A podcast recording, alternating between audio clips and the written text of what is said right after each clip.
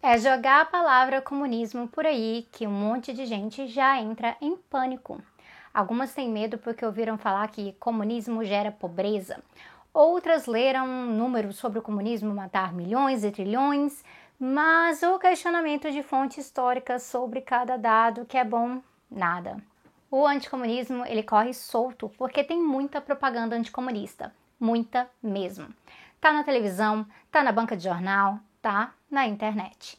E existe uma grande dificuldade de fazer com que as pessoas respirem um pouco e ouçam uma explicação mais detalhada sobre as experiências socialistas e que entendam que não, nem tudo foi rosas, tem muito para se criticar mesmo, mas também tem muita mentira contada por aí como se fosse fato. E por conta disso tudo, se fala muito do risco do comunismo no Brasil e no mundo ou da ameaça comunista. E isso é usado por figuras da extrema-direita, mas também ali da direita liberal, aquela que condena os extremos, e é usado para causar medo, para causar pavor mesmo e tornar a sua proposta ali mais interessante, barrando alternativas. É por isso que no vídeo de hoje eu vou falar de comunismo. E, na verdade, eu vou falar um pouco mais sobre o que é esse tal risco e que, na verdade, a coisa não é bem assim. Bora lá!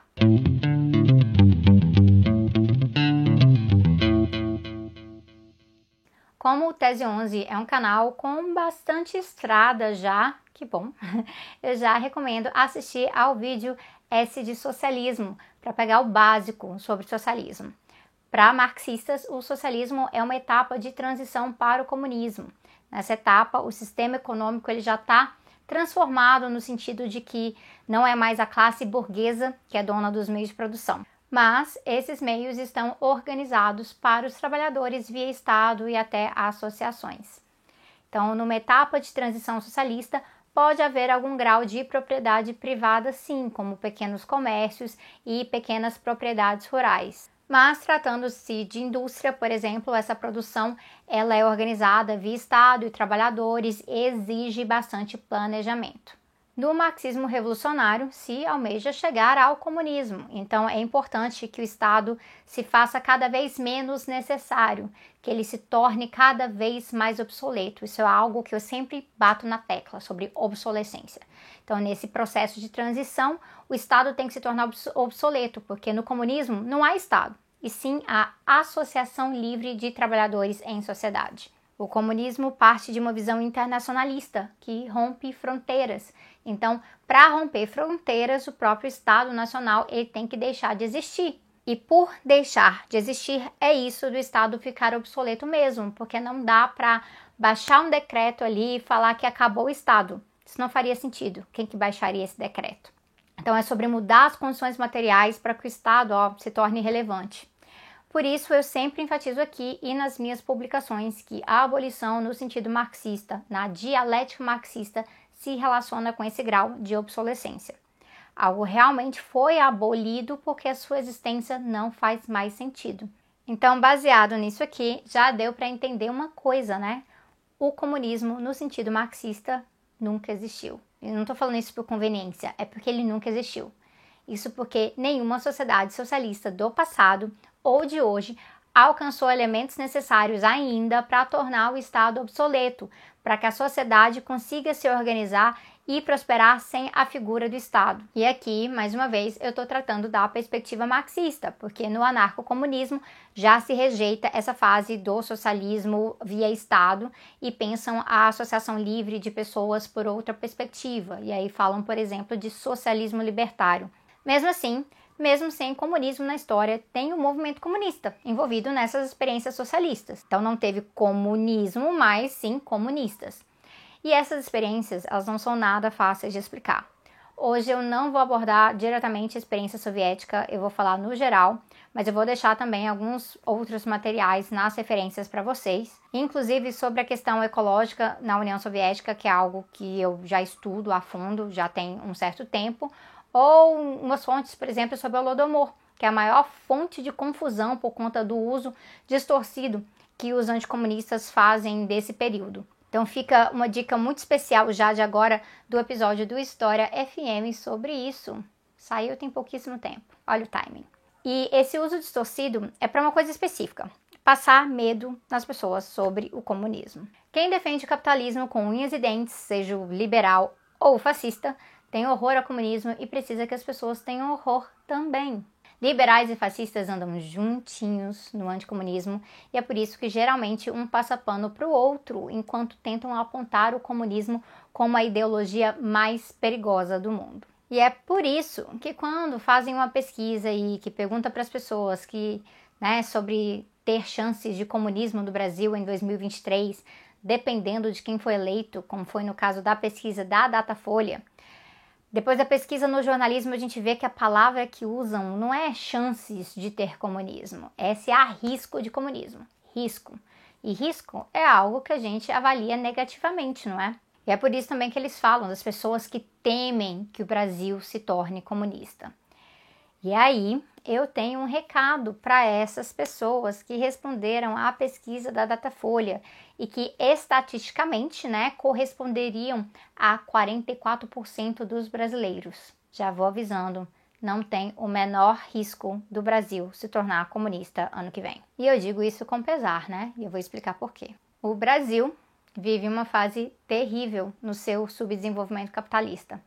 É, temos mais bilionários mas também é desempregado para tudo quanto é canto. Você com certeza conhece pessoas que estão passando perrengue nesse sentido, ou passando perrengue com emprego informal.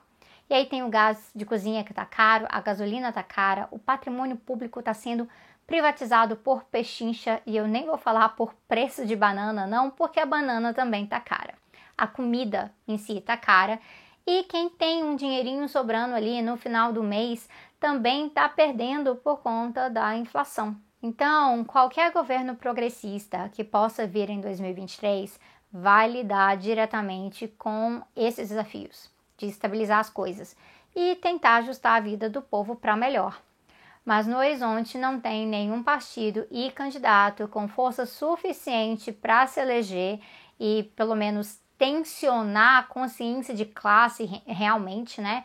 rumo a uma ruptura com o sistema capitalista no Brasil. Aliás, se tem risco no Brasil é de mais fascismo, de mais fome, mais racismo, mais encarceramento, mais destruição da natureza, mais feminicídio, mais violência LGBTfóbica, mais capacitismo, mais golpe e mais privatização do nosso patrimônio. Esses são os riscos reais e eu nem listei todos. A minha percepção é que sim, comunismo está crescendo como uma força ideológica no Brasil. Uma coisa que dá assim orgulho de ver que nós temos uma juventude marxista mais organizada hoje em dia em partidos como o PSOL, PCB e UP, e mesmo com as diferenças eu tenho orgulho disso sim. Mas, mesmo assim, vocês me conhecem, eu sou pessimista. Por mais que eu fique feliz quando eu vou a uma manifestação e eu veja faixas sobre ecossocialismo na multidão, eu acho que a gente está longe pra caramba de ter força real. O que a gente está fazendo agora é aquele trabalho de conscientização, de deixar as pessoas alertas para as mentiras e falácias da ideologia liberal. E também tem um trabalho de base, tem a solidariedade, tem um trabalho no, no cotidiano mesmo, mas não, não temos forças de ruptura ainda. E para ter força de ruptura, a gente vai precisar lidar com o medo das pessoas. Tem que combater o bolsonarismo, que eu já falei algumas vezes aqui, que é bem maior que o Bolsonaro. O Vitor vai colocar um vídeo sobre isso aqui. E o bolsonarismo é uma das forças que impulsionam o anticomunismo. Tanto que nessa pesquisa, muitas dessas pessoas que dizem temer o comunismo em 2023 votam no Bolsonaro. Mas tem que combater também essa ideia de que ah, os dois lados são horríveis, então vamos sentar bem aqui no meio. Isso não faz nenhum sentido, porque a pessoa olha para um lado e vê um projeto político extremamente machista e aí o, o outro projeto político extremamente emancipador das mulheres. Aí ela olha e fala: Nossa, os extremos, os extremos são sempre ruins, nós precisamos moderar, nada de machismo extremo, mas um pouco pode. Isso é esquisito, né? E é despolitizado. E aí tem vídeo aqui também sobre a teoria da ferradura. Mas e aí, como a gente arranca o medo do comunismo das pessoas? Fácil não é não. Nossos projetos de educação política dos comunicadores online são importantes, modéstia à parte, porque a gente está aí todo dia desmistificando coisas nas redes. Mas, gente, são projetos pequenos, tá? Não é a gente que vai resolver esse problema. Então entram aí partidos, sindicatos, movimentos. Mas mesmo em partidos, sindicatos e movimentos, tem bastante anticomunista, tá? Na esquerda, que também reproduzem uma ideia muito rasa de pragmatismo que mata o debate sobre alternativas. Imagina, né? Já tem a direita barrando alternativa, aí tem gente na esquerda que vai lá e faz isso também.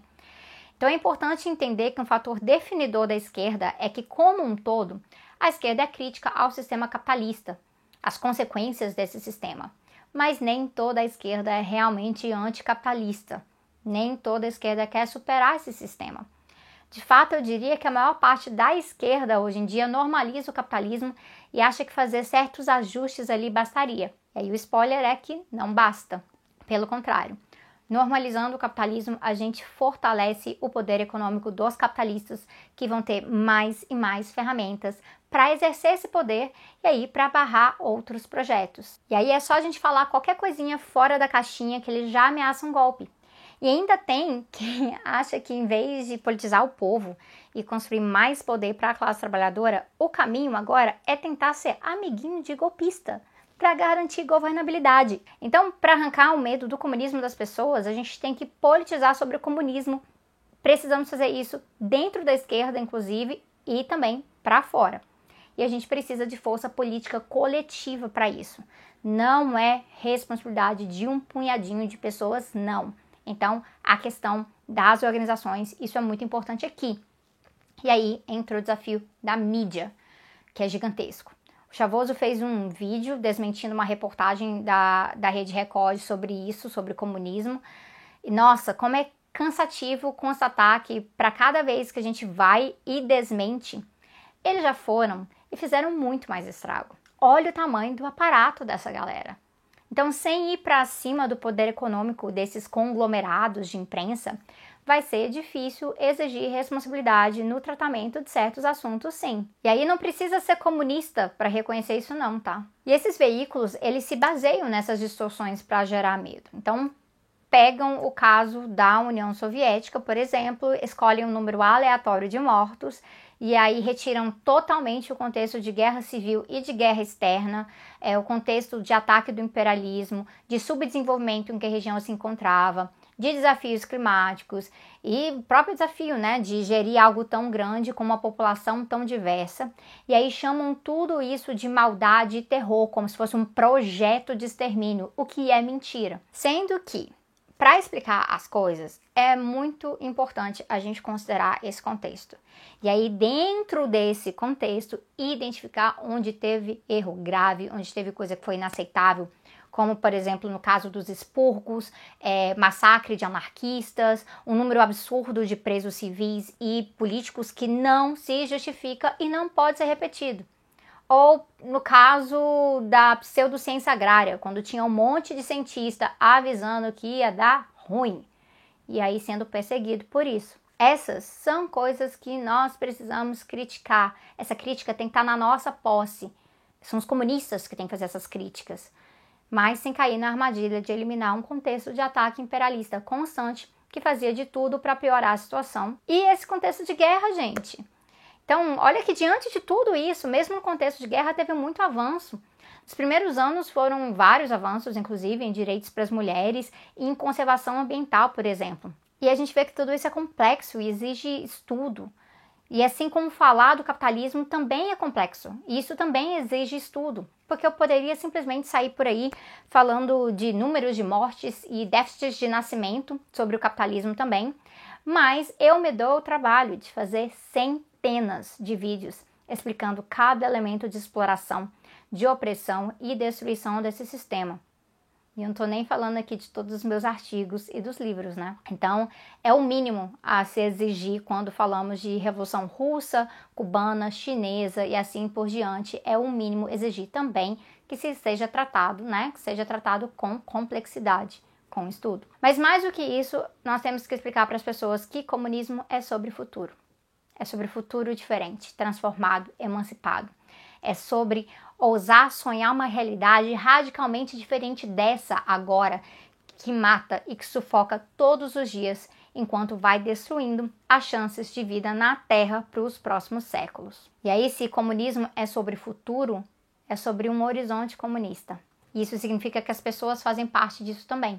significa que eliminar os problemas velhos do capitalismo para criar problemas novos que nós precisaremos resolver, seja sobre a jornada e divisão de trabalho, seja sobre dinheiro e remuneração, seja sobre viver sem fronteiras e sem Estado, isso exige participação das pessoas para lidar com as soluções. Eu queria muito poder me dedicar a esses novos problemas, mas apenas uma pequena parcela de pesquisadores e de intelectuais orgânicos consegue fazer isso hoje, porque além de termos que lidar com resolver os problemas do capitalismo hoje, quase toda semana a gente tem que parar para explicar que comunismo e nazismo são opostos, que não se pode comparar, que não faz nenhum sentido isso. Então, aliás, confiram uma palhinha ali de um vídeo que eu coloquei no Instagram sobre isso. Mas a gente ainda vai ter que voltar nesse tema aqui em Tese 11.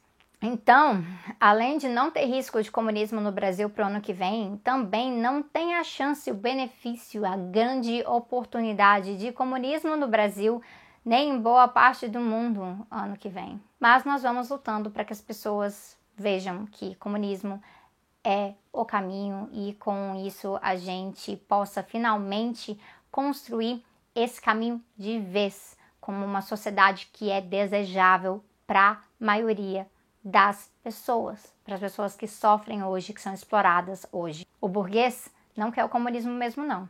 E se você não é burguesia, por que você tem tanto medo assim? Deixa aí ó, o seu comentário, deixa o seu engajamento certo aqui no nosso vídeo e eu vejo vocês em breve.